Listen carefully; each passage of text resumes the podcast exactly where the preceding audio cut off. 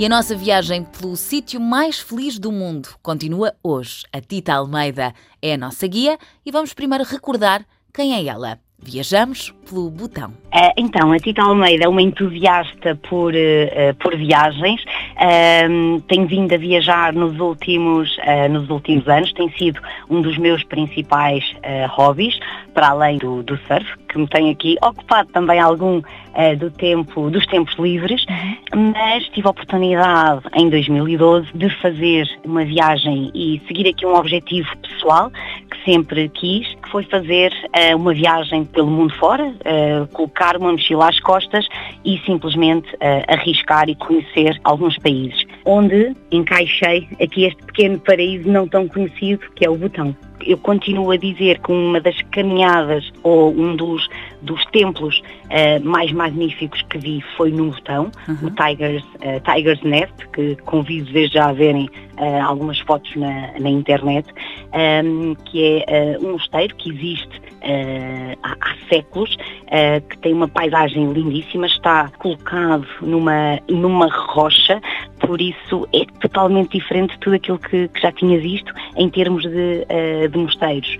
Por isso marcou-me imenso um, esta natureza, simplicidade Uh, aqui no meio dos Himalaias, não é? É qualquer coisa de especial. Uh, para quem gosta de comida asiática, eu acho que se vai dar muito bem. Ou seja, uh, tem muitas influências asiáticas, uhum. maioritariamente até indianas, por isso quem gosta de, de algum picante e comidas condimentadas, eu acho que, que, se vai dar uh, muito bem. Houve um ou outro prato que se calhar não, não fiquei tão, uh, tão fã, mas como adoro comida indiana e bastante condimentada, uh, comemos, comemos sempre muito bem. Um dos pratos mais típicos era um arroz vermelho, bastante saboroso, um bocadinho picante e forte, mas, mas era muito bom. A, a, comida deles é muito à base de uh, arroz, batatas, carne mais ou menos, uh, é, é, um, bocadinho, um bocadinho diferente, mais vegetariano até do que, uh, do que as carnes ou, ou os peixes. Uh, eu tive a oportunidade de, enquanto deambulava pela, por uma das cidades, de, de, verificar qual é que era o desporto uh, local ou nacional uh, do botão. E é o tiro ao arco, com um traje uh, típico, quase como uma, aqui uma competição, levam mesmo aquilo, aquilo à séria. Mas não estamos a falar de um tiro ao arco de uma distância de 10 metros, não. estamos a falar de umas distâncias ainda consideráveis, cerca de 100 metros. por isso, esse para mim é um dos pontos que eu me lembro como sendo um dos pontos altos em termos culturais ou até diferentes da nossa realidade portuguesa. experimentei, mas confesso que não tinha muito jeito.